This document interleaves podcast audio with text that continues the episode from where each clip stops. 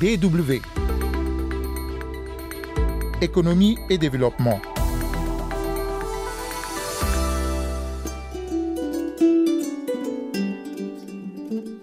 Bonjour à tous. Suite et fin aujourd'hui de notre série d'entretiens sur la vie des petites et moyennes entreprises en Afrique.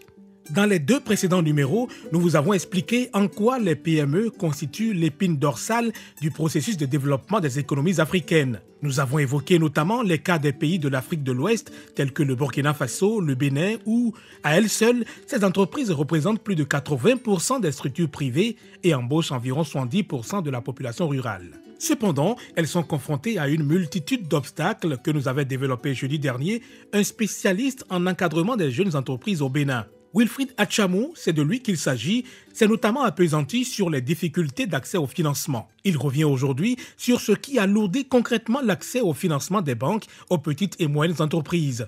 On l'écoute. Ce qui alourdit, il faut voir par catégorie. Quand vous voyez aujourd'hui une entreprise qui est en démarrage, c'est comme je dis souvent dans les formations qu'on anime, vous demandez à quelqu'un, j'ai besoin d'un prêt de 5-10 millions de francs CFA. On va vous demander qu'est-ce que vous voulez faire avec. Vous allez dire, je vais développer une activité. Qu'est-ce qui prouve que vous avez une historique? Qu'est-ce qui prouve que vous allez accéder à des, marchés pour pouvoir rentabiliser l'activité d'une part et rembourser l'institution qui vous prête de l'argent? Vous voyez un peu, quand vous regardez avec ce type d'entreprise, il est difficile pour l'entreprise de prendre le risque.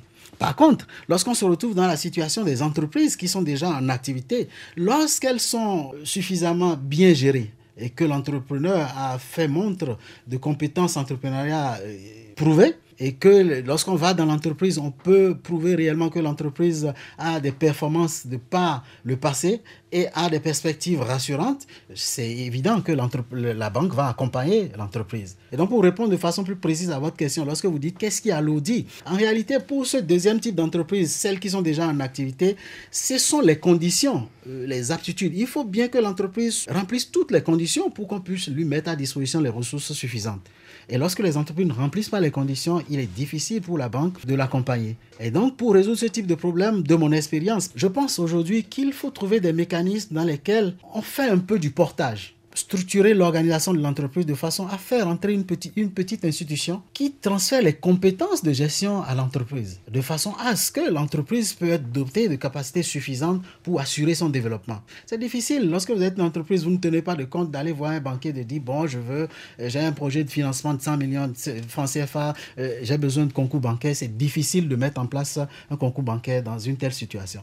Et donc, c'est les mécanismes innovants qui vont être mis en place qui permettront de lever les contraintes qui limitent aujourd'hui l'accès au financement par les PME d'une façon générale. Wilfried Chamou, senior business advisor, spécialiste en encadrement des jeunes entreprises au Bénin. Le Bénin, justement, qui fait face actuellement aux conséquences de la fermeture, depuis le 13 août dernier, des frontières de son grand voisin, le Nigeria. Les autorités nigérianes renseignent que cette décision a été prise dans le cadre d'exercices mobilisant les principales institutions garantes de la sécurité du pays afin de mieux renforcer la sécurité transfrontalière. Ce n'est pas pour la première fois que la plus grande puissance démographique et économique du continent ferme ses frontières, mais c'est la première fois que cette décision est fédérale et concerne 29 de ses États. Elle est en contradiction avec la loi de la CEDAO sur la libre circulation des personnes et des biens, selon certains analystes.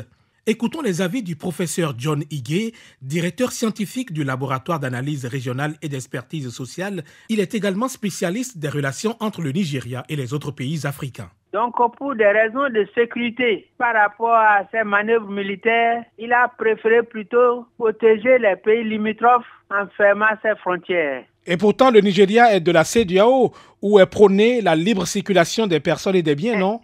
Je vous ai déjà dit que pour des raisons de sécurité, parce que dans les manœuvres militaires, on ne sait pas ce qui peut se passer. Peut-être qu'il y a le risque de débordement des frontières. Voilà l'argument officiel. Et qu'est-ce qui pourrait se cacher derrière cet argument, professeur? Hein, les mauvais rapports avec les pays voisins, notamment avec le Bénin, parce que depuis que ce régime est arrivé au Bénin, les relations entre le Bénin et le Nigeria sont devenues escraves. Et les opérateurs économiques du Nigeria se plaignent de nous, à tel point que Dangote a dit que si un pays est limitrophe du Bénin, il lui sera incapable de se développer. C'est inquiétant, non? Oh, de toutes les façons, le Nigeria a dit que la fermeture ne concerne pas le passage des individus. Donc, comme ça, il se met à l'abri des traités de la CDAO sur la libre circulation des personnes. mais c'est les biens qui sont interdits. La fermeture des frontières est faite pour les produits commerciaux. Donc c'est ça qui est en contradiction un peu avec la notion de sécurité évoquée par l'État fédéral. Les conséquences de cette situation devraient être euh, énormes pour le Bénin, le Niger, le Burkina Faso, même d'autres pays qui ne sont pas directement... La, preuve, l'essence paillot a grimpé de prix allant de 300 à 500 dans les départements du littoral et à 600 dans le reste du pays. De la même manière, les activités de réexportation vont, vont cesser pendant cette période parce qu'on ne pourra plus réexporter le riz, l'huile végétale et les voitures d'occasion sur le Nigeria ce qui va impacter les recettes douanières et fiscales. Et tout le monde se demande ce qui va se passer à terme avec le risque d'inflation que l'augmentation du prix des carburants va entraîner. Et le risque aussi d'une pénurie profonde parce que le secteur paillot, c'est 90% de l'offre en carburant au Bénin. Donc, euh, si on dit aujourd'hui aux, stations-service officielles de prendre la relève, ils ne pourront pas le faire parce que de Dangbo à Boycon, aucune station-service ne fonctionne. De Savé à, Chaourou, aucune station-service n'existe des grands propos à commun. Aucune station-service n'existe. Tout comme de Banté à Djougou. Donc, ce n'est pas en quelques jours que les stations-service officielles vont compenser ces déficits qui étaient complètement assurés par le secteur paillon. Le secteur informel. Oui, donc ça pose beaucoup de problèmes qui risquent d'engendrer déjà ici des fortes euh, inflations sur le marché béninois. Est-ce que ces problèmes sont les mêmes pour les autres pays comme le Niger, le Burkina Faso? Le Burkina Faso n'est pas concerné, c'est le Niger, le Tchad et le Cameroun. Sur le secteur Payor, c'est la même situation au Poutou du Nigeria. Mais je ne sais pas si les autres euh, opérateurs au Niger, au Tchad et au Cameroun ont augmenté leurs prix comme c'est le cas au Bénin aujourd'hui. Mais comment analysez-vous ces répercussions économiques pour ces pays-là? C'est le même impact que pour le Bénin, mais la situation est particulièrement grave ici parce que c'est le Bénin qui tire le meilleur profit des relations avec le Nigeria en raison de la proximité des grandes villes du Nigeria du Bénin. Justement, comment est-elle vécue par les populations sur place? Pour le moment, c'est le camp plat à Cotonou, mais si ça est appelé à durer, je vous, ai dit que ça va entraîner l'inflation. Et comme on va dans les rentrées scolaires, ça va être de très lourdes charges financières pour les, les familles. DW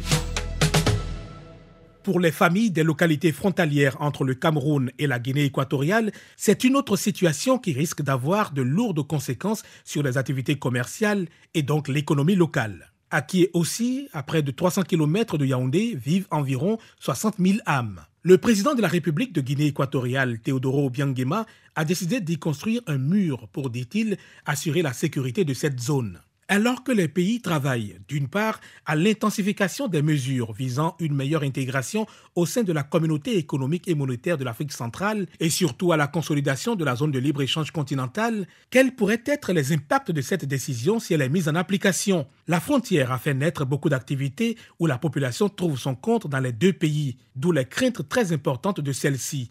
Elisabeth Hassen s'est rendue sur place. Kiossi, ville cosmopolite et colorée. La population est estimée à près de 60 000 habitants d'origine camerounaise et étrangère, ayant pour dénominateur commun le commerce transfrontalier. À 6 heures du matin, la frontière Cameroun-Guinée équatoriale est officiellement ouverte. On peut alors observer un défilé incessant des véhicules, des personnes et des biens. Dès les premières heures de l'ouverture, les passeurs prennent d'assaut ce carrefour à l'entrée de la frontière à l'affût des potentiels voyageurs. Il faut le voir euh, acheter comme ça, également pour voir s'il y a quelqu'un qui veut aller en Guinée, qui va aller au Gabon. Tu le vois ici, là, également, il sait que si tu tombes sur un client aujourd'hui, il y a 60 000. S'il y a dans la voiture 4 personnes, ça va commander 140 000. Ils sont moins assurés, non? Ils savent détecter un étranger et n'hésitent pas à l'aborder. Pour le Gabon. Pour le Gabon. Vous avez le sac Non, j'ai juste euh, un petit sac. vous avez le passeport Ce qu'elle demandait. Venez un peu voir. Notre passeur va nous conduire à l'abri des regards indiscrets. M'amène pas là, il y a beaucoup de gens. Hein. Je veux que ce soit discret. Vous avez l'habitude de traverser Non, non, c'est la première fois. C'est votre première fois J'ai les grands frères qui font dans ça, qui peuvent vous amener jusqu'à Libreville même. On donne-moi d'abord le prix, comme ça, voir mon ami là. Bon, c'est 60 000. Quand tu as le passeport, tu vas un peu long. Tu, tu, tu mets encore 200 000 pour la route. Et quand tu n'as pas le passeport, Ça fait 260 000. ça fait 260 000.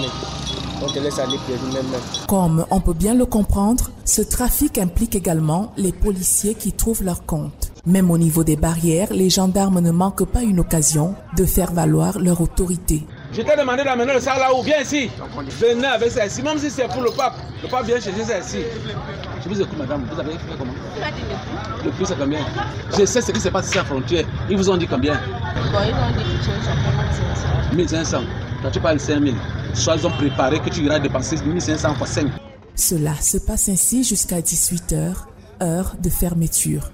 Célèbre pour son marché de produits agricoles et manufacturés, fait de briques et de brocs, qui aussi est le point de ralliement des peuples et des États de l'Afrique centrale. Mais cette libre circulation risque de prendre un sérieux coup avec la construction d'un mur à la frontière entre la Guinée équatoriale et le Cameroun, explique Jean-Marie Zouezoué, l'adjoint au maire de Kiosi. Si faut mettre en pratique les accords de libre circulation des pays de la CEMAC, je pense qu'il serait maladroit qu'un mur vienne se faire construire entre le Cameroun et la Guinée équatoriale. Voilà déjà que sans le mur, les activités ne sont pas fructueuses. Maintenant, en venant construire le mur, qu'est-ce que ça va devenir? Par le passé, la frontière Guinée équatoriale-Cameroun a connu de nombreuses fermetures qui ont mis à mal l'économie locale.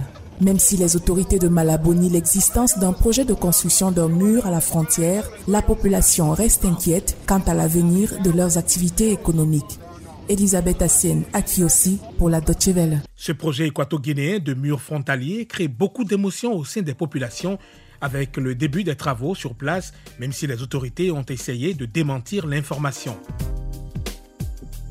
Merci à vous aussi, c'est la fin de ce magazine. Si vous souhaitez le réécouter, rendez-vous sur notre site www.com français dans la rubrique Nos podcasts économie et développement. On se retrouve la semaine prochaine. Au revoir.